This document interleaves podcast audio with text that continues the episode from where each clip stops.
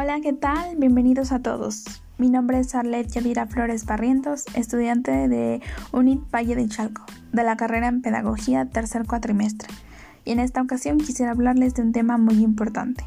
Este es sobre las limitaciones de la educación a distancia, ya que es un tema muy hablado en la actualidad. Bueno, pues dicho esto, empecemos.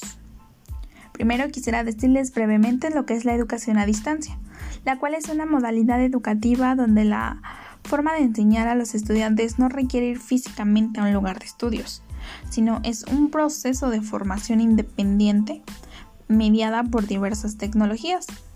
A este proceso de enseñanza-aprendizaje por medio de las tecnologías se le conoce como learning, donde los recursos corresponden a una comunicación síncrona y asíncrona. Síncrona es el intercambio de información en tiempo real, como son las videoconferencias. Y la asíncrona sería aquella que permite la comunicación por Internet entre personas de forma no simultánea, como son los correos electrónicos. Y ahora sí, teniendo ya un contexto y ya un poco más claro lo que es la educación a distancia, pues vamos a empezar hablar de las limitaciones, principalmente del cambio brusco de lo presencial a la distancia, donde la mayoría, si no es que todos, ya estábamos acostumbrados a tener un profesor frente a nosotros para decir que era una clase. Y como ahora todo es diferente y hemos tenido que adaptarnos a los nuevos cambios y a la era digital. Bueno, pues las limitaciones de la educación a distancia. Mm, son varias, pero en esta ocasión solo retomaremos cinco que son unas de las más importantes. La primera es la falta de motivación, donde como no hay compañeros, regularmente se sienten que es mucha presión para ellos y no hay manera de distraerse como se hacía de manera presencial.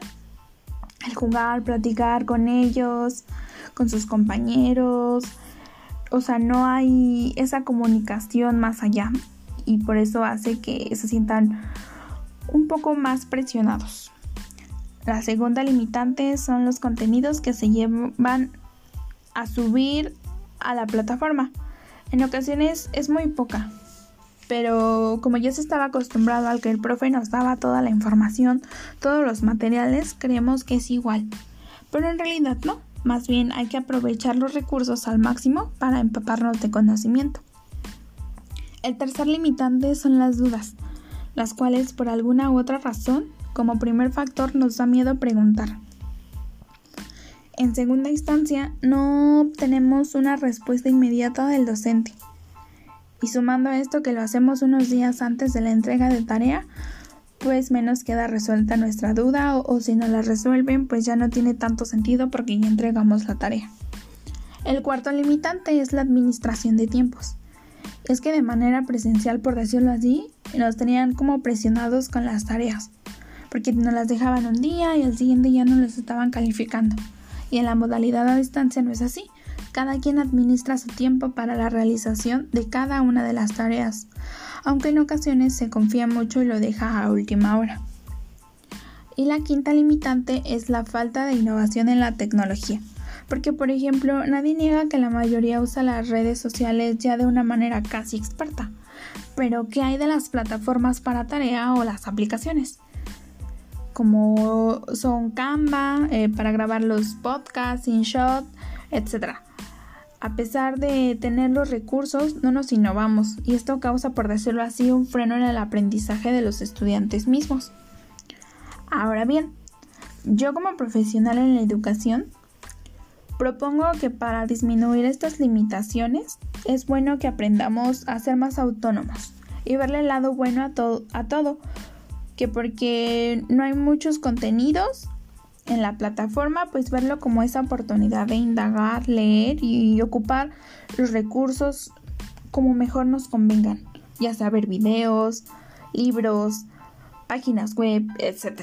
Hay que aprender a organizarse y acostumbrarse a que cuando se tiene una duda hay que preguntar con antelación. Y por ejemplo en los ratos libros, libres se puede navegar por internet viendo diferentes apps para las tareas, ver que es para nuestro beneficio y que el aprendizaje es personalizado y cada estudiante va a su propio ritmo.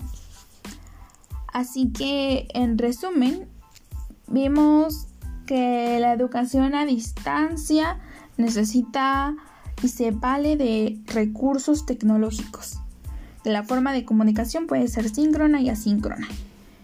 Que estos usos de los recursos tecnológicos son de gran importancia e influyen mucho en nuestro aprendizaje. Y vimos las cinco limitantes de esta modalidad a distancia, que son la falta de motivación, la falta de contenidos, el miedo a preguntar, la administración de tiempo y la falta de innovación. Además, vimos algunas propuestas para la mejora de estas cuestiones que sin duda nos ayudarán en el transcurso de nuestra instancia como estudiantes.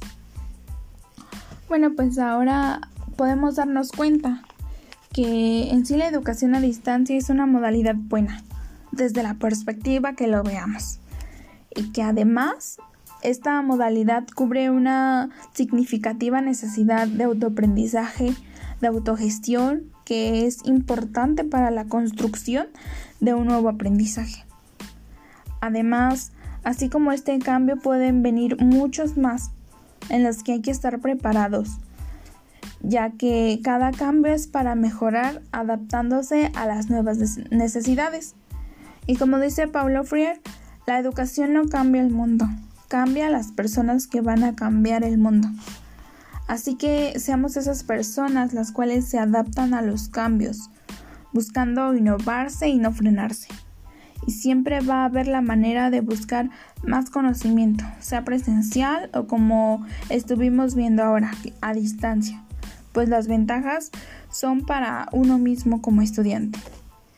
Espero esta información les sea útil y muchas gracias por su atención.